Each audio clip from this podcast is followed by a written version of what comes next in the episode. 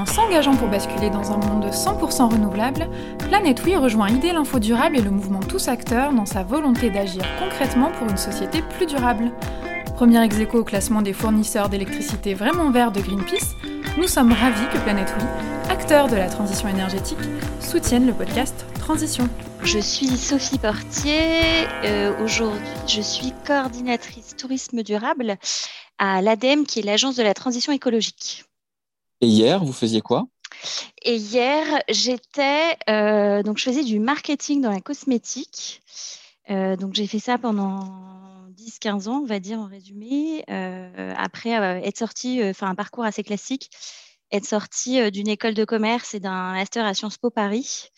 Euh, et, c'était euh, à l'époque supposément un rêve de petite fille que de vendre euh, aux femmes comment être la plus belle. Alors racontez-moi un peu ce que vous faisiez dans ce premier rêve devenu réalité. C'était quoi le, votre quotidien je, pense que c'était c'était supposé être un rêve, mais je pense qu'en fait ça n'était pas vraiment le, le, mien. Mais en tout cas, mon quotidien, c'était de de vendre euh, tout ce qui était euh, cosmétique, donc parfum, crème, euh, maquillage, et puis que, les clientes, plutôt qu'elles ne partent qu'avec un seul produit, qu'elles partent avec plutôt plusieurs produits et de, gonfler notre chiffre d'affaires. donc c'était tous les outils d'aide à la vente et, de promotion et de promotion des crèmes et des parfums en résumé. Qu'est-ce qui vous a déçu finalement dans, ce, dans, cette, dans cette expérience? Je pense qu'il y a. Enfin, en fait, j'ai eu beaucoup de satisfaction euh, professionnelle, je pense intellectuelle, dans, le, dans le cours de cette première carrière professionnelle. Mais c'est vrai que j'avais toujours un espèce de sentiment d'inachevé ou, de, ou qui ne me correspondait pas vraiment. En fait, il se trouve que à côté de ça, j'avais cette vie parisienne assez assez cliché. Et à côté de ça, je partais sac à dos, faire, faire des sports d'eau vive ou, me retrouver en pleine nature. Et en fait, j'avais toujours besoin de, m'extraire de, ce sentiment d'être dans l'avoir et, et, de passer du coup pendant mes congés sur un, sentiment d'être et, d'appartenance à ce grand tout. Et je pense qu'au bout d'un moment dans ma carrière, le, décalage était trop grand entre euh, ce que j'avais envie de vivre et ce que je vivais vraiment. Et c'est vrai qu'au bout d'un moment, je supportais plus les réunions où euh, on s'interrogeait pendant des heures sur une couleur de bleu, euh, sur l'utilisation d'un mot plutôt qu'un autre.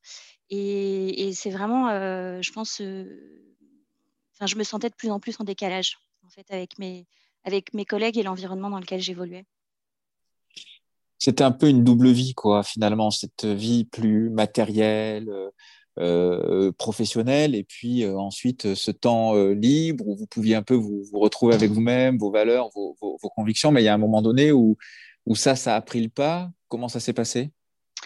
Bah, c'est vrai que je vivais vraiment une, espèce de, schizophrénie, on va dire, c'est clair. Surtout que bon, quand je partais en vacances, je partais un peu gros sac à dos et donc mes, collègues se, moquaient toujours un peu de moi. Donc c'est vrai que j'avais un peu l'impression d'être le, vilain petit canard. Et puis après, il y a eu un, choc émotionnel en fait en novembre 2015. J'ai perdu un, ami au Bataclan qui fait que bah, ça, a remis en perspective le fait que la vie est courte, qu'elle peut basculer du jour au lendemain et qu'en fait j'avais toujours ce, sentiment de me dire qu'à un moment ou un autre de ma vie, je ferais autre chose. Mais là, c'est plus devenu une, urgence. Et donc, passer ce choc, je, j'ai voilà, dû digérer, entre guillemets, cette, cette, cette, période complexe post-choc traumatique.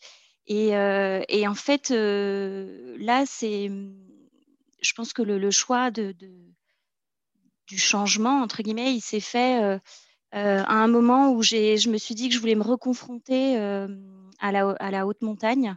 En fait, en 1999, j'avais fait un premier stage d'alpinisme qui avait été un peu un échec cuisant à l'époque. Et, et, en fait, en 2017, j'étais prête à, retester, à me reconfronter à, cette, à ce grand tout, à cette, à cette immensité Et, donc là, en fait, je me suis retrouvée sur la mer de glace, donc où j'avais été en 18 ans plus tôt. Et, euh, j'ai vraiment eu le choc de, de, la, de la, fonte, euh, la fonte de la mer, de, la mer de glace. Euh, et, et, de voir qu'en fait, à l'endroit à laquelle on, à l'endroit auquel on, normalement on devait descendre, enfin où, j'étais descendue en 1999, euh, était complètement décalé et, et n'existait plus. En fait, la, mer de glace avait tellement fondu et là, je me suis dit que ces cinq jours de, de stage d'alpinisme ont été vraiment une période de souffrance morale et physique. Physique parce que c'était probablement largement au-dessus de mes limites physiques. Et puis, et puis morale aussi parce que bah, j'ai vécu, je pense, j'ai vécu quand on, quand on part à 3 heures du matin à la frontale euh, et qu'on a cette, cette espèce d'immensité froide, glaciale, l'obscurité, qu'on marche en cordée, qu'on marche en silence. Il y, a quelque chose de, assez pesant et du coup, euh, je trouve qu'aussi ce genre d'activité, c'est une, façon de faire de la méditation active, d'être dans une grande phase d'introspection. Et là, en fait, j'ai été vraiment bouleversée par, une, par une, vraiment une très grosse émotion au moment où le soleil s'est levé et, euh, là, en fait, euh, oui, j'ai repensé à tout ce que j'avais vécu euh, ces derniers mois, ces dernières années. Euh, et le fait de me dire que, bah, en fait, on pouvait faire les choses autrement et que je pense que c'est vraiment à ce moment-là que j'ai décidé de changer. Quand le soleil s'est levé, là, euh, vous étiez un peu dans un. On parlait un peu comme si vous étiez dans un pèlerinage déjà. En tout cas, il avait suivi un chemin. Ouais. Euh, et quand le soleil s'est levé, là, ça a été finalement le, le un temps fort de, de, de, de, prise de conscience, mais aussi de, de décision. Ce moment, comment vous vous en souvenez aujourd'hui? Ben, c'est vrai que je me posais, euh, parce que du coup, euh, ce, jour-là, en fait, on avait marché 9 heures, donc de, de 3 heures du matin à, je ne sais pas quelle heure ça fait, euh, plus 9 heures, mais et, du coup, 9 heures, ça, peut être long, surtout que comme en fait j'étais physiquement un peu plus faible que les autres, j'étais, enfin euh, quand on n'était pas encordé, j'étais plutôt derrière et, euh, et, du coup plutôt toute seule. Et c'est vrai qu'au final, euh, ce, ce, temps de réflexion, de, je me suis vraiment dit bon ok, ce que, ce que tu, ce que tu fais aujourd'hui professionnellement, clairement tu n'y trouves plus ta place, ça ne t'intéresse pas. Et c'est vraiment à ce moment-là que je me suis dit, bon, allez, à la rentrée, on s'occupe d'autre chose. Et, et, au final, je pense que ça a été un tel choc émotionnel et une telle prise de conscience vraiment euh, un, peu, un peu violente. Hein, de, constater, quand on marchait sur le glacier, il y avait des, torrents d'eau à, cause de, à cause de la chaleur, de, de, de, la glace qui était en train de fondre. Et je me suis dit, bon, à la rentrée, je, m'occupe de mon changement, je vais faire autre chose, etc. Et en fait, quand je suis rentrée au, travail en septembre, il se trouve que du jour au lendemain, j'ai plus été capable de retourner au bureau parce que je pense que j'avais pris une, décision tellement radicale qu'à un moment, mon corps a lâché en disant euh, euh, cette décision psychologique que tu as prise, assume-la complètement. Et, euh, et, donc, du coup, je me suis retrouvée en, au final en arrêt de travail pendant quelques temps. Et, euh, et, cet arrêt de travail, euh, euh, au final, je l'ai mis à profit de, ce changement, un peu d'une renaissance. Pour moi, c'est même plus une reconversion, c'est vraiment une renaissance, c'est un, changement profond vers un, engagement. Et, là, en l'occurrence, à ce moment-là, j'ai eu la chance sur mon parcours de croiser le, programme Engage University. Donc, c'est un, un, programme de formation en 10 jours euh, où là, j'ai pu euh, découvrir pendant dix jours les grands enjeux, les grands défis du XXIe siècle, euh, que ce soit concernant la, Terre et ses ressources, la technologie humaniste, le, numérique responsable, les nouvelles formes de gouvernance, le leadership éclairant, inspirant. Et, là, déjà, je me suis retrouvée dans un environnement où, ce que vivaient les autres me parlait face à des intervenants extrêmement inspirants et, très, euh, très, très éclairants. Et, euh, et, du coup, là aussi, je me suis retrouvée à faire une fresque du climat avec Cédric Regenbach, le, créateur de la fresque du climat. Et là, du coup, ce que j'ai fait pendant cet atelier-là faisait complètement écho avec ce que j'avais vécu l'été d'avant sur la mer de glace, euh, avec la fonte des glaces, le changement climatique, etc. Et en fait, là, tout s'est, tout s'est éclairé et, euh, au final, le, petit, enfin, le fil, ce que j'ai remarqué là de, manière générale dans ce parcours, c'est euh, quand on commence à tirer un fil, il y a toute une pelote qui vient. Et, là, en fait, c'est comme s'il y avait un puzzle qui se mettait en place. Et, au fur et à mesure, les pièces s'embriquaient les unes euh, dans les autres. Et, euh, c'est ce que j'ai trouvé euh, très enrichissant tout au long de, ce parcours que j'ai commencé depuis, trois ans et demi. C'est la richesse et l'intensité de ce qu'on peut vivre. Euh, avant d'arriver de, là où vous êtes aujourd'hui, il y a sans doute eu euh, des, des, étapes. Ça a duré euh, quand même plusieurs années. Vous me parlez d'un basculement il y a quatre ans. Ouais. pour arriver jusqu'à aujourd'hui, quelles sont les principales étapes, les, gros souvenirs que vous gardez en tête pour ce cheminement et qu'est-ce que ça a donné concrètement en fait au quotidien? Déjà, il y a eu le, fait de effectivement euh, décider de quitter, euh, donc à l'époque j'étais chez, L'Oréal, de quitter, euh, quitter l'entreprise et de basculer complètement à autre chose. c'est vrai que socialement, il y a quand même beaucoup de gens qui nous qui, ont, qui questionnent en fait ces, parcours où en fait on abandonne une certaine situation de confort avec un salaire qui tombe tous les mois euh, et au final, on va complètement vers l'inconnu et l'incertitude. Donc, euh, il y a déjà le fait d'assumer euh, socialement ce, choix, où il y, a, des gens qui vont dire ah ben, c'est super ce que tu fais, tu prends un risque, mais c'est top. Et puis à côté de ça, il y a des gens qui vous renvoient probablement plutôt face à leur propre peur que à vos propres peurs à vous, puisqu'au final, moi, je, savais que je prenais la bonne décision. Euh, ensuite, il y a eu, en fait, j'ai eu besoin d'un sas de, décompression, transition entre euh, le fait de, quitter mon emploi et puis euh, de commencer autre chose. Et là, je suis partie toute seule, sac à dos, au Pérou pendant deux mois. toujours, il y, a toujours ce, rapport avec la, montagne et, et, les, grands, les grands espaces. Et ensuite, en fait, ça, ça intervenait juste avant de retourner sur les bancs de l'école. Hein. À 40 ans, au final, je me suis retrouvée euh, euh, de retour à l'université. En fait, j'ai fait un master en développement durable à, l'université Paris-Dauphine. Euh, j'avais vraiment besoin de ce temps d'apprentissage, d'étoffer mon esprit critique, d'apprendre à réapprendre, de vraiment comprendre tous les, tous les enjeux du, développement durable. et puis, je pense que j'avais besoin aussi de, ce temps pour moi, pour reprendre confiance euh, euh, en mes compétences, en, mes qualités, en ce que j'étais capable de faire. Euh, donc ça, ça a été aussi un, grand temps de, ce parcours. Et puis après, il y a le fait de se dire, OK, concrètement, voilà, je veux m'engager, je veux avoir de l'impact.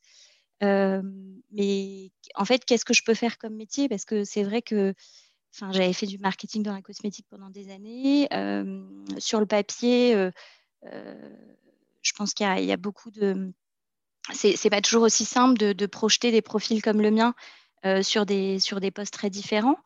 et donc, il faut arriver vraiment à démontrer qu'on est capable de transposer ses compétences sur, sur d'autres missions, des missions complètement différentes. Ça, j'ai pu le faire du coup bah, dans le cadre du master durant des stages.